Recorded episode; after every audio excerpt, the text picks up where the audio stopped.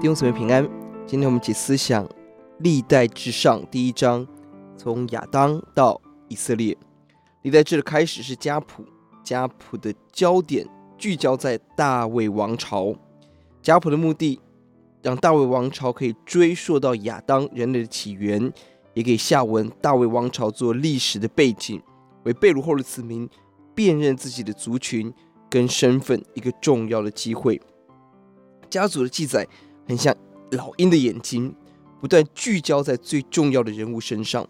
一到四节是从亚当到挪亚，五到二十七节是挪亚到亚伯拉罕，二十八到五十四是亚伯拉罕到以色列。当中有许多的人名，这些人名被记录只有一个重点，就是他们在神永恒的计划中有份。我们可以想见，有更多的人名字没有在上面。弟兄姊妹，我们思想人的一生有很多的活动，很多努力奔跑，但如果离了神，离了永恒，离了天家，这一切就没有价值意义。每一天要定睛天国、天家永恒的冠冕。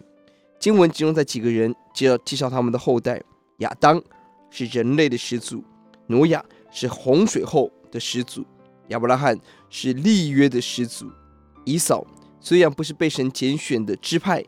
却也是在全以色列的立约的概念中，甚至三八到四十节希尔人按着血统，他们不是以东人，但是因为居住在以东地，也被包含在家谱中，可见神怜悯的浩瀚。三十四节，亚伯拉罕生以撒，以撒的儿子是以扫和以色列。按人的眼光来看，以色列在这么大的家谱中，并算不得什么，不特别，不强大。这里教导我们要谦卑。